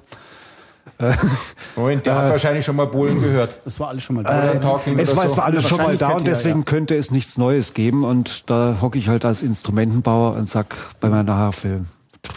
Ja, aber da spielt du jeder, hast keine Ahnung wenn du Harfe Musik. spielst, spielst du wieder was Neues. Richtig. Nein, Hier geht es aber darum, du liest Wiki und nimmst es so her, wie es ist. Nein, das ist, das ist, es ist die, es ist die falsche Denkvorstellung, eine Tonfolge für Musik zu halten. Ja. Mhm. Und das ist im Computerbereich ähnlich. Also die, die, die Variationsbreite ist unendlich. In der Musik wie im Kommen wir mal wieder ähm, zurück ähm, zur BHP. Entschuldigung. Ähm, nee, da vollkommen gerechtfertigte philosophische Ausflüge zu machen. finde das auch sehr interessant. Ähm, aber ich wollte noch mal auf was kommen, was ähm, sozusagen hier auch so konkretes ähm, archäologische ähm, Heritage ist äh, von der BHP neben den äh, Ausgaben. Wie viel gab es? Es gab 13 Ausgaben, ja, mhm. durchnummeriert bis zu einer 15, aber ihr habt euch, glaube ich, für das oktale äh, Zahlensystem. Also, also es gibt 15 Oktalausgaben. Ja. Das sind 16 Oktalausgaben, weil es gab die 13 in zwei Varianten. Natürlich, wenn man dezimal zählt, gibt es die 8 und 9 nicht. Das heißt, dezimal wären das Ganze nur 13 beziehungsweise 14 Ausgaben. Mhm. Wenn man dazu noch die zwei Sonderausgaben recht, also ich kann. Wie, wieso gab es die zweimal, die 13? Oh, oh, oh, das ist ein, das ist jetzt fast wieder schnittwürdig. Das ist ein, ähm, das ist ein kleines dunkles Geheimnis. Die BHP so. wurde mal verkauft. Ach wirklich, an wen? Ja, an mit, ja, es wurde eine 13a gemacht von jemand, der dann darin Werbung eingefügt hat für einen Modemverkäufer. Ähm, und der das da Zugriff auf die Abonnentenbasis hatte, dorthin geschickt hat. Äh, ich, wir, wir haben uns alle eigentlich nicht richtig geärgert, sondern wo es passiert ist, weil es haben wir uns amüsiert, weil wir uns im Prinzip an der Stelle selbst gehackt haben. Ja, auch wenn wir Unfall, das war so die. Ja, es ist halt so, wir wollten keine Werbung haben. Es wurde da tatsächlich Gold angeboten, dass wir Werbung machen, weil ich meine, wenn die BHP, die für nichts Werbung macht, plötzlich ein Modem anpreist, dann hat er sich erhofft, dass wirklich kräftig das Modem gekauft wird. Und wenn die Freaks das haben, dann werden es die anderen auch kaufen. Ja, das Modem war übrigens völlige Scheiße. 300 Boot Modem zu einem Zeitpunkt, als man, also jeder Normalmensch schon zwei Vierer hatte. Mhm. Also Normalmensch wie wir. so ganz normale Computerzeitungsgründer in den 80er Jahren. Wie sie es Also wie gesagt, die Nummerierung ist ähm, Ja, diskussionswürdig. gut, wie auch immer. Äh, die Seiten waren dann auch gleich passend hexadezimal äh, durchgezählt, damit es sich auch wirklich äh, niemanden ohne weiteres erschließt. Ähm, so kann man ja dann auch immer seine Zielgruppe ganz gut markieren. Moment, die waren einwandfrei mit Dollar markiert. Ich sage ja gar nichts. Wie auch immer. Auf jeden Fall, ich glaube, und ich bin, ich bin mir nicht ganz so sicher, aber ich glaube, das war das erste, was ich äh, aus dem BHP-Kulturkreis wahrgenommen habe, war die Definition der Programmiersprache Vatikal. Untertitel Die Apokalypse der Programmiersprachen. Ich halte hier auch gerade ein Heftchen, äh, ein ausführliches äh, in meiner Hand. Sprachdefinition und Bedienungsanleitung. Ähm, und äh, vielleicht zitiere ich nochmal kurz. Äh, Vatikal erschien im Jahre des Herrn 1983 als Kreation der legendären Häuser Kashiware und Gradlersoft und erhielt 1984 trotz Bedenken. Gradler, Entschuldigung, Gradlersoft und erhielt 1984 trotz Bedenken ansonsten gut informierter Kreise die Serienreife.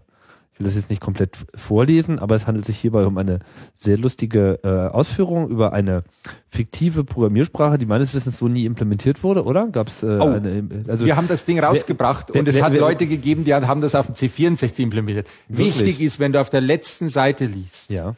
die Definition ist bewusst inkompatibel zu jeder möglichen, oder so ähnlich steht's drin, zu jeder möglichen Implementierung. Und falls es doch jemand implementiert, wird es eine neue Version geben, die wiederum inkompatibel ist. Ganz wichtig. Okay, wer, wer hat sich das ausgedacht? Was ist die Geschichte von Vatikal? Oh, das ist ein klassischer Stammtischthema gewesen. Ähm, man muss sagen, es gab diesen Montagsstammtisch in der Pfenningparade, eben wieder in dieser Behindertenwohnanlage, wo mehr oder weniger der Kern der BHP zusammengekommen ist. Mehr oder weniger ganz einfach deswegen, weil es eben diese Wolkenbildung bei uns gab. Ja, es gibt kein, es gibt kein zentrales Redaktionsteam. Es gibt niemand, der sagen kann, der ist dabei oder nicht, weil wir haben nie eine Organisation angestrebt. Weil wenn ich mich einer Organisation unterwerfe, verliere ich meine Freiheit. Entweder dann- arbeite ich als freies Wesen gemeinsam an einem Thema Dann oder höre ich auf, als äh, systemische Entität zu existieren. Ja? So, das klingt jetzt unheimlich theoretisch, aber wir haben es einfach gelebt. Ein gutes Bier und ein Schnitzel Pommes macht das auf dem Stammtisch wett. Gut. Ja? Und an dem Stammtisch sind natürlich sehr viele technische Sachen besprochen worden. Da sind ganz ernsthafte Sachen gemacht worden. Da sind Sachen geworden, die wirklich von irgendeiner kleinen I.O.-Schaltung bis zur Infrarotsteuerung von einer Rakete gegangen sind. Heute, Entschuldigung, das ist heute Terroristenwissen. Damals war es halt Technik. Und es sind natürlich auch Sachen passiert, die so ganz leicht daneben gerutscht sind. Und da gehört zum Beispiel die Entwicklung von Vatikal dazu. Es war einfach unheimlich, naja, ähm, fordernd und fördernd zu überlegen, wie kann denn eine wirklich seligmachende Programmiersprache sein. Aber irgendwie, irgendjemand scheint es ja mittlerweile im Vatikan implementiert zu haben. Ne? Na, man weiß es nicht. Das vor allen Dingen das Zentrale ist hier, wir haben uns von dem Thema auch der Hardware, RAM und ROM und sowas gelöst und haben ganz wichtig die ewige Liste eingeführt. Die ewige Liste ist was, was seit unendlichen Zeiten und in unendliche Zeiten geführt wird und alles definiert, was das System darstellt. Jede Eingabe und Fehleingabe, die du je machst, landet in der ewigen Liste. Alle Variablen, die du definierst, sind in der ewigen Liste. Die ewige Liste ist übrigens als Worm angelegt. Kann weder überschrieben noch gelöscht werden, heißt es hier. Genau. Allenfalls der Befehl Doomsday erstellt eine kommentierte Liste der erfolgten Eingaben und lässt vertikal entsprechende Entscheidungen treffen, die sich nicht unbedingt mit Absicht und Willen des Benutzers decken müssen. Ich meine, das, sowas kann ja nicht nur aus Bayern kommen, ja. Also das äh, scheint ja, das scheint ja wirklich so die, äh, die, Urkrit die Urkritik gegenüber dem äh, allumfassenden katholischen äh, Präsenz äh, zu sein, oder? Also Da ich Bayern ein bisschen ist- was mit, ja. Bayern ist ein katholisches Land. Wir sind gern in einer katholischen Umgebung, auch wenn der Großteil der Bayern nicht unbedingt mit der Linie der katholischen Kirche übereinstimmt. Das war auch noch nie so. Genau. Also es sind wirklich großartige Sachen da drin irgendwie. Also äh, allein allein die variablen Namenbezeichnungen, die sich dann äh, je nachdem, um was für Variablen es sich handelt, aus unterschiedlichen Namensräumen von Namen von Heiligen aus unterschiedlichen Zeiträumen zusammensetzen. ja, ähm, das kam dann irgendwann raus und das ist irgendwie der totale Renner geworden. Also es ist so der ähm, wie soll ich sagen? Also es war, war einfach eine, eine, eine super Reflexion auch ähm, des, des, des damals so existierenden äh, Humors äh, in dieser Szene, dass man sich vor allem halt auch selbst nicht zu ernst nimmt mit, mit den ganzen Sachen. Das, Ist hat, so, so wichtig. kam es zumindest bei mir an. So ist es ja auch. Ich meine, die am wenigsten Ernsten waren wir selber. Das einzige Ernsthafte war Axel, wenn er uns gemahnt hat, dass wir doch endlich mal eine Ausgabe fertig kriegen sollten. Das war auch so, wir haben uns zum Beispiel kein Ausgabengerüst äh, übergestülpt. Es ist eine Nummer fertig geworden, wenn wir eine Nummer fertig hatten. Es gab teilweise Themen, da haben wir nach zwei Monaten die nächste Nummer fertig gehabt haben. Das ist jetzt deine Ausrede, hat. weil du den Bayernstein nie abgeliefert hast. Entschuldigung. Tatsache war so, Axel hat halt einfach irgendwann gesagt, so jetzt ist eigentlich Zeit, jetzt machen wir wieder eine und dann ist Hans ewig mit seinem Zeug nicht hergekommen und deswegen hat es selten welche gegeben. Mehr Culpa, mehr Maxima Culpa. Vertikal. Oder muss ich jetzt reformieren? Das wollen wir jetzt nicht vertiefen.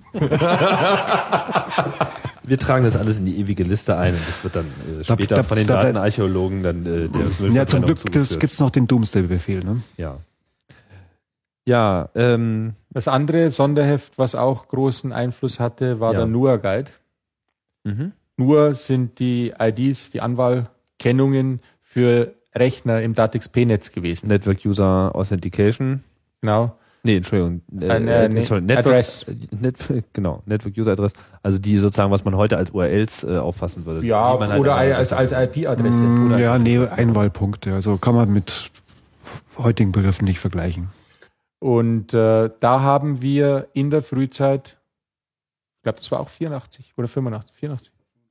Ja, 85 haben wir so im Prinzip das erste brauchbare Verzeichnis deutschlandweit aufgestellt, weil wir Daten zusammengesammelt haben. Von der Post selber gab es ja im Prinzip ein DATXP-Telefonbuch, was sich dadurch auszeichnete, dass viele Einträge dabei waren und fast keiner eine Nummer enthielt. Also man muss sich mal aus heutiger Sicht diese Perversion vorstellen. Die Post gibt ein, also Telekom wäre das heute, gibt ein Telefonbuch raus, wo alle Namen und Adressen der Anschlussinhaber drinsteht und keine Telefonnummer dazu. Oder vielleicht bei jedem Hundertsten eine Telefonnummer dazu. Und das war irgendwie untragbar. Solche Listen sind in den Mailboxen rumgelaufen, man hat getauscht Nummern, ui, ich habe wieder einen neuen Rechner gefunden. Und wir haben halt versucht, das aus verschiedenen Quellen zusammenzufahren, mit eigenen Recherchen zu erweitern und haben damit im Prinzip das erste Telefonbuch, allgemein zugängliche Telefonbuch des DATXP gemacht. Für Inuis, ja. Da waren aber jetzt nur die Adressen drin, nicht die, die nicht die NUIs, nicht die Nein, das, da waren nur die Die Adressen wurden drin. ja auch ganz fleißig getauscht. Das ist was anderes. Die Zugangsnummern da und schon bitte, das muss jeder für sich wissen. Hat man ja auch leicht gekriegt. Ich meine, hast ja ganz normal auch Zugang kriegen können ins DATXP-Netz. Dann gab's ähm, gab's irgendwie auch noch eine, eine, eine Doppelausgabe mit der Datenschleuder. Was hat es damit auf Ja, sich? das war IFA 85. Ja. Zur internationalen Funkausstellung 85 haben wir eine gemeinsame Nummer mit der Datenschleuder gemacht. Eigentlich andersrum, die Hamburger haben uns angeboten, wollt's nicht mitmachen, machen wir schnell eine, macht sie eine Seite bei uns mit und weil wir wollen ein Heftel machen und wir kriegen es nicht voll als Sondernummer. Ja, haben wir gesagt, logisch, machen wir mit. Ähm, ist übrigens ein Experiment, wenn man das anschaut. Das Layout dafür ist sehr hochwertig, weil was wir damals hatten, äh, ist, wir hatten Zugang zu einem der allerersten PC-basierten DTP-Systeme, die direkt in die Belichtungsvorstufe arbeiten konnten. Damals auf einem Sirius basiert. Das ist noch aus der Vor-IBM-Zeit. Sirius ist ein 8086 basierter Rechner entwickelt von Chuck Peddle, der damals auch den PET gemacht hat. Ähm, und haben das da gelayoutet in Heidelberg wirklich zwischen Tür und Angel und haben die Daten dann an Hamburg als Ausdruck ausgeliefert die das eingefügt haben. Komplett gelayoutete Seite. Ja, da hat es in Hamburg auch große Augen gegeben. Paradigmenwechsel. Ja, es war immer, wir haben die ganzen Ausgaben immer versucht, das Layout zu verbessern und die Druckqualität zu verbessern, ohne das, was gut ist, herzugeben, nämlich Papier und Schere. Äh, wichtig aber ist jetzt nur, wir haben dann kurz noch vor Ende, ich muss eigentlich sagen, war sogar ich, den Gag eingebaut, dass wir ins Impressum, was wir drauf hatten, reingeschrieben haben, ich muss jetzt aus dem Gedächtnis schämen, so in der Art, äh, dies ist, obwohl, nein, Entschuldigung, im Intro war's. Obwohl viele das denken, dies ist nicht die Rückseite der Datenschleuder, sondern dies ist die Vorderseite des Hefts. Ja, und äh, wo wir das Ganze dann abgegeben haben, hat wer immer die Schlussredaktion gemacht hat, und ich denke, das war Wow selber damals, äh, hat wirklich blitzschnell reagiert und in seinem typischen Humor das Impressum der Datenschleuderseite Teil geändert und hat nicht drüber geschrieben Datenschleuder, sondern dreiseitige Rückseite der BHP. Wo das Ganze wieder dann gedruckt, weil die Hamburger haben das Kopieren übernommen. Mhm. Ja, in, in Berlin, glaube ich sogar dann. Äh, wo das Ganze dann wieder in unseren Händen waren, haben wir natürlich geblenzt und irgendwann haben wir draufgeschaut und wir sind vor Lachen umgefallen. das ist bis heute für mich der beste Witz, der je aus Hamburg gekommen ist. äh, es ist. Es ist einfach zum Brüllen komisch gewesen. Genau, dreiseitige Rückseite der bayerischen Hackerpost steht hier drauf, Impressum. Genau. Ja, mit irgendwie. Ja, ja, ich glaube, das war wow, so wie sich das hier liest. Ja. Ähm, es quietschen die Türen. Ähm, wir sind ja hier gerade im äh, sozusagen unterhalb des, äh, des Vintage Festivals, während oben also da äh, an den alten Geräten herumgeschraubt wird, sitzen wir hier im stillen Kämmerlein und äh, unterhalten uns über die BHP, ähm, die ja eigentlich eigentlich doch ein recht ähm, kurzes ähm, Projekt war. Also es äh, ging von von 84 bis äh, wann war Ende 88? Also wenn man der Wikipedia glauben, glauben mag, dann ging es bis 88. Und danach hat sich wieso was was dann passiert? Also hat sich dann irgendwie alles aufgelöst? irgendwie? Ja, und es war ja so, auch, auch wenn es hier die Verschwörungstheorie gibt, dass alles am Hans seine Schuld ist. Ich meine, Grundformel IHF, it's Hans fault. Aber abgesehen also davon. deine Schuld ja, sozusagen. natürlich. Pff, Irgendeiner muss es auf sich nehmen und ich bin breit gebaut. Äh, es ist ja so, die BHP ist wirklich nur entstanden, wenn wir Material zusammen hatten. Und wenn wir Lust hatten. Ab der Nummer 5 habe ich im Prinzip die Schlussredaktion übernommen. Und da gab es dann auch Ausgaben, die ich im Prinzip von vorn bis hinten selber bestritten habe. Weil manchmal wirklich nichts gegangen ist. Und wir zum Beispiel, einer der Termine war, wir wollten eigentlich immer zum CCC-Kongress fertig werden. Ja. Wenigstens eine Nummer haben. Hat auch meist irgendwie geklappt. Ich erinnere mich an eine Ausgabe, wo wir beim Freund im Büro, sein Büro über die gesamten Weihnachtsfeiertage in Beschlag genommen haben, um irgendwie eine Ausgabe zu machen. Ähm, es ist dann so gewesen, dass 87, 88 eine ganze Reihe Leute weggezogen sind, beruflich anderes gemacht haben. Und damit ist an der Stelle die Kommunikation schwierig geworden. Und ja, irgendwie, wir hatten wenigstens noch über zwei Jahre eine halbe Nummer immer in Vorbereitung. Bis es dann wirklich eingeschlafen ist. Aber bis heute ist es nie eingestellt worden. Wir haben ja unregelmäßige Erscheinungszeiträume. Und ich meine, ob ein Monat, zwei Monate oder ein Jahr zwischen zwei Heften ist, hat es alles während der Erscheinung gegeben. Dann sind halt jetzt mal 24 Jahre dazwischen. Und Das heißt, jetzt kommt wieder eine neue Ausgabe. Naja, also jetzt, jetzt bringe ich die Version für die Verschwörungstheoretiker. Ja. Also wir sind halt irgendwann auf den äh, Adam Weishaupt gestoßen äh, aus Ingolstadt Oha. äh, und haben uns gedacht, das wäre doch, das wäre doch geil, wenn wir das auch machen. Wir tauchen einfach ab. Und? Dann haben wir aus- ausprobiert. Und dann? Wart ihr weg? Oder was? Ja, na, wir sind noch da. Also kommt jetzt noch eine, noch eine Ausgabe von der BAP oder nicht? wenn wir das sagen, dann müssten wir dich anschließend erschießen. Nein, ganz Es ernsthaft. Geplant war eigentlich, dass wir jetzt hier zu diesem Festival nicht nur eine Reunion machen nach 25 Jahren, sondern auch eine neue BHP-Ausgabe. Und da ist jetzt leider der Unfall mit Axel wirklich in den Weg gekommen. Vor allen Dingen, wir wollten nicht einfach nur wieder ein neues Heftchen zusammensetzen, sondern zum einen sollte die Stoßrichtung wieder ein bisschen aktualisiert werden. Das heißt, es sollte noch mehr auf das Thema erlebbare, machbare Technik und Te Technikeinfluss heute, so dass es auch die Nicht-Techniker verstehen. Also den gesellschaftlichen Technikeinfluss für Nicht-Techniker. So gut als möglich halt. Ja? Wir zielen immer auch auf den Nicht-Freak. Auch für den soll es unterhaltsam sein. Theoretisch sollte sogar die Frau Merkel das lesen können. Ob Weiß sie es nicht, ob sie es abonnieren will, aber wir würden ihr sogar ein kostenloses Abo geben. Ob's Schick ihr einfach eine Ausgabe. Ob's Genau. in, inwieweit sie es versteht, ist natürlich eine andere Frage. Äh, Moment, wir verstehen es ja selber nicht. Wenn wir es verstehen würden, bräuchten wir es ja nicht drucken. Die, oh, schneiden, bitte schneiden. Sicher. Äh, genau, ich verlasse mich auf dich. Äh, die zusätzlich arbeitet federführend der Thomas auch an einem Experiment, wie wir die BHP ins Internet bringen.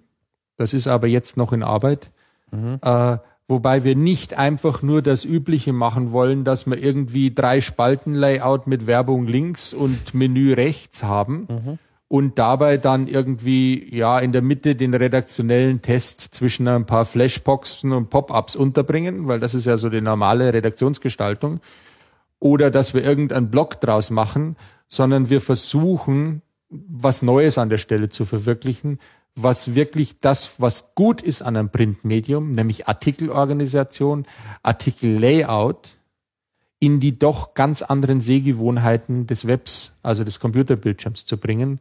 Es ist eine neue Versuch, eine Synthese zu bilden.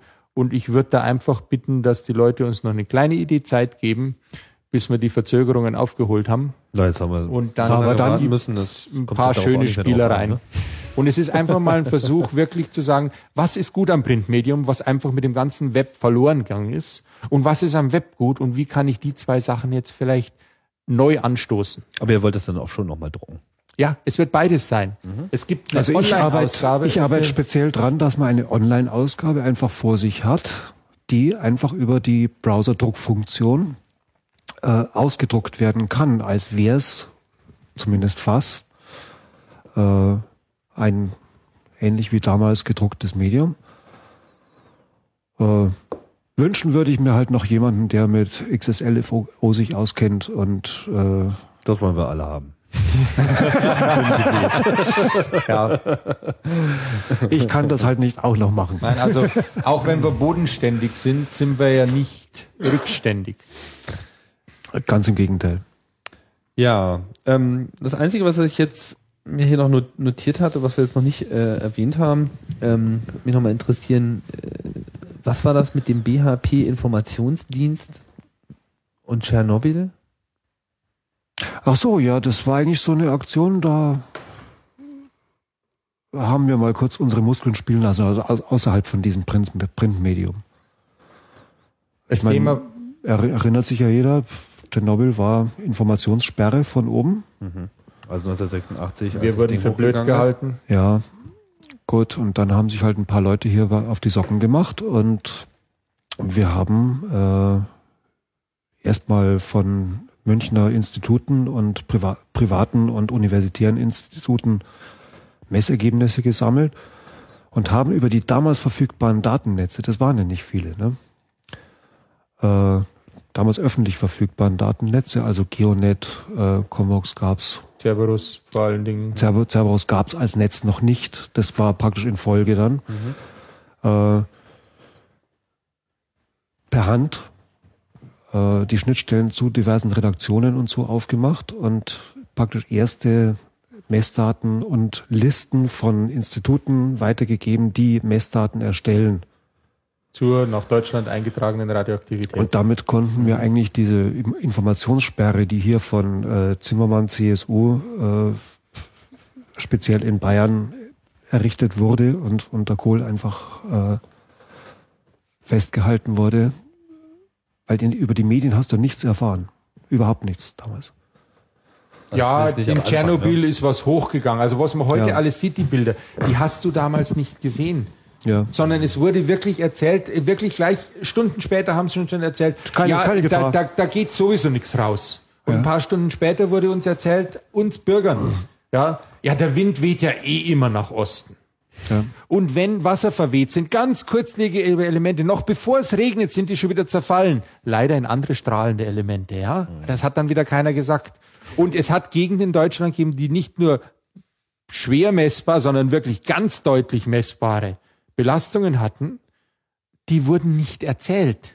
Ja. Wir wurden hier doof gehalten. Und die einzigen, die noch döfer gehalten wurden als wir im Westen, waren die im Osten. Ja. Denen wurde erstmal gar nicht erzählt, wenn's, äh, dass der Reaktor überhaupt hochgegangen ist. Über Jahre. Und, en, und entsprechend haben wir halt eben verfügbare Messdaten gesammelt, äh, private Netze aktiviert, äh, Listen zusammengestellt mit Instituten, die selber Messungen erstellen, Verhaltenstipps zusammengestellt, wie man sich am besten verhält. Ja. Und haben versucht, dass das Ganze dann eben an Printmedienredaktionen rangeht. Und das Ganze über die damaligen Datennetze verteilt. Das hat auch funktioniert. Und was, das hat, man das hat sehr man gut man funktioniert. hat's gemerkt, das ist wie, damit dann wie auch nach, wieder in die Medien gekommen. Das ist ja, nach richtig. ungefähr 14 Tagen hat es plötzlich angefangen, dass es einzelne Artikel gab, die von dieser inoffiziell gesetzten Regierungslinie, anders kann man es nicht nennen. Ja. Ich glaube nicht an Verschwörungstheorien. Das war auch keine Verschwörung, sondern das war einfach nur kompetente Unfähigkeit. Ja, abgewichen sind und wo du gemerkt hast, oh, der Re Re äh, Redakteur, sage ich schon, der, der das geschrieben hat, der Autor, muss irgendeinen unserer Infobriefe gekriegt haben, weil er irgendwo eine Idee aufgreift. Und das hat sich dann innerhalb von wenigen Wochen so weit verbreitet, dass nach zwei Monaten die Regierungslinie überhaupt nicht mehr zu halten war. Ja. Und damit war dann Tschernobyl wirklich in der, im Bewusstsein als die Katastrophe, die es war. Das heißt, ihr geht schon davon aus, dass das dass sozusagen diese Informationskette, die er dort ausgelöst hat, auch äh, quasi den Medienwandel äh, herbeigeführt hat. Das ist einfach, Für dieses das ist, Thema. Das ist, einfach, das ist einfach die Kettenreaktion, die, die bei sowas dann passiert. Ja. Ich meine, wir waren nicht die. Einzigen. Wir waren nur, haben versucht, das vorwärts zu treiben. Ich glaube, das war Gelebt schon. hat das durch sehr viele Leute, die mitgemacht haben. Ein Netzwerk besteht nicht aus einer Handvoll Leute, die sagen, hey, wir sind Netzwerk, sondern ein Netzwerk besteht aus vielen, vielen Punkten, die verknüpft werden. Und da können eine Handvoll Leute vielleicht helfen. Aber es waren jetzt sozusagen konkret die Mailbox-Netze in Deutschland, die haben da die ganz da sozusagen äh, das erste Mal die Informationen Nein, die, die, äh, das muss man unterscheiden. Es waren damals die DATEX-P-Netze, die wir aktiv benutzt haben. Mhm. Ja. Und ich glaube, das war in der Richtung auch die erste aktive, aggressive Mediennutzung. Das hatte ja nichts mit Hacken zu tun. Das war einfach eine ganz, ganz legale Nutzung. Wir Ja haben klar, heute wird Informationen halt auf die Webseite ballern und so. Wir haben's und halt Informationen verbreitet. So. Und die Mailbox-Netze sind eigentlich äh, als Folge davon entstanden, weil dadurch ein unheimlicher Willensstub oder Motivationsschub gekommen ist, sich von den offiziellen und staatlich kontrollierten Informationskanälen selbstständig zu machen Ja, und auch nicht abhängig zu sein von den großen DATX-B-Boxen, sondern das gleich selber zu machen. muss man natürlich auch nicht so, so hochheitlich jetzt sehen. Es haben auch viele Journalisten entdeckt, hey, da gibt's ja neue Wege, wo ich Informationen kriegen kann. Das nicht war jetzt subversiv, sondern einfach nur, oh, da gibt's ganz andere Arten der Quellen. das war dann, Und dann der hast du wirklich in der Rückkopplungseffekt noch, Folge ja. gemerkt, wie viele Journalisten, die vorher nicht mal wiss, wussten, worum der Computer eingeschaltet wird, Oder nichts davon wissen angefangen wollten. haben, Ja. online zu gehen. Die, die vorher gesagt haben, äh, das ist ja Techno-Freaks, das ist was für Kulturschänder oder sonst was, äh, die haben plötzlich angefangen, oh, wie geht denn das? Wir haben in der Folge dermaßen viele Anfragen auch von Journalisten gekriegt, helft uns doch mal in die Datennetze zu kommen. Und zwar jetzt nicht in dem Sinne von, wir machen eine Hacker-Story, sondern im Sinne von, wo finde ich denn Informationen? Wie geht denn Ja. das überhaupt? Oder äh, wo finde ich denn was darüber? Ja. Und wie gesagt, die Mailbox-Netze in der späteren Ausformung ab 86 bis 90 waren letztlich eine direkte Reaktion auch darauf, weil man sich vollständig abhängig machen wollte und eigene äh, Kommunikationskanäle Unabhängig aufbauen wollte. wollte. Hat sich dann mehr oder weniger durch das WWW, der, die da so als Killer-Applikation drüber gekommen ist, erübrigt, weil die diese Funktion gleich mit aufgenommen hat. Ich meine, da war ja, äh, meine, so bisher habe ich immer viel rausgehört, so BHP war vor allem, sagen wir mal, so ein Spaßprojekt. Oder zumindest ein von Spaß getragenes Projekt. So an der Stelle äh, kommt ja auch so ein bisschen gesellschaftliche Verantwortung äh, mit ins Spiel. Moment, Das gehört das zur so Lebensbejagung, gehört das dazu. Leben, Leben ist Leben. Und du kannst nicht leben, ohne Verantwortung zu Naja, übernehmen. klar, aber ich meine, das ist- aber ja du solltest auch nicht leben, ohne Spaß zu haben. Aber es ist, es ist sozusagen dann auch ein, ein Teil davon gewesen. Ja, ich mein- ich will jetzt nur verhindern, dass man jetzt sozusagen sagt, oh, so, okay, alles klar, die machen so ein bisschen vertikal und sind lustig und ansonsten tauschen sie irgendwie ihre Nummern aus und das war's. Wir können So, auch äh, anders. ihr, ihr konntet auch anders, ja. Und, also äh, da sind wir jetzt wieder in Bayern. Bayern ist eine lustige Gesellschaft, aber nicht sinnfrei lustig. sondern Hintersinnig? hinter sich. Und gelegentlich hinter 40. Ja, Mai. Ja. Weil weil es gerade Hacker in Medien hieß. Wir hatten ja auch ganz in der Anfangszeit, so 83, 84, dieses Thema. Wo, das war ja gerade die Zeit, wann sind die ersten Privatsender gekommen? Das war ungefähr dieselbe Zeit. Wann ist das Gesetz gemacht worden? 84? Welches Gesetz? Für die Privatsender. Das war IFA Berlin, was war das, 85, gell? 85, ja. Ja. Und das war dann nach 85 sp- sprangen gerade in München diese ganzen Sender hoch und die hatten natürlich Sendezeit zu füllen. Und die waren damals auch wirklich engagiert, die Leute.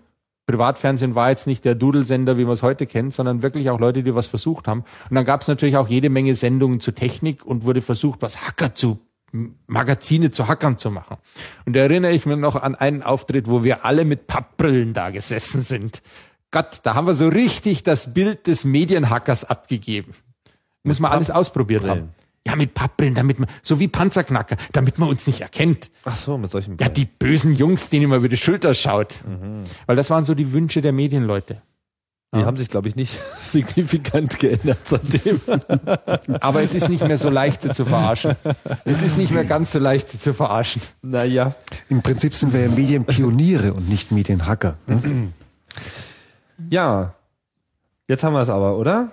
David Boyle das können wir noch ein paar Jahre wir, weitermachen. Wir können natürlich noch ein paar Jahre weitermachen, aber mir ging es hier Wir sind ja auch einen bei der Einblick äh, äh, zu liefern, ja, in die früh bayerische Hacker-Szene, bayerische Hackerpost.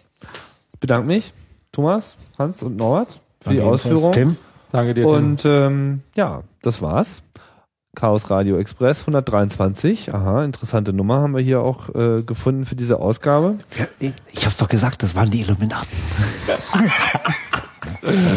Und wir lassen die Verschwörungstheorien offen zur Diskussion, äh, zum Beispiel im Blog, äh, in den Kommentaren äh, zu dieser Sendung. Und ja, ich sag äh, Tschüss, wir können uns alle mal verabschieden. Fertig. ja, für Und- Gott allerseits. Servus. Schön bayerisch äh, und ich sag bis bald, bis zum nächsten Mal bei Chaos Radio Express.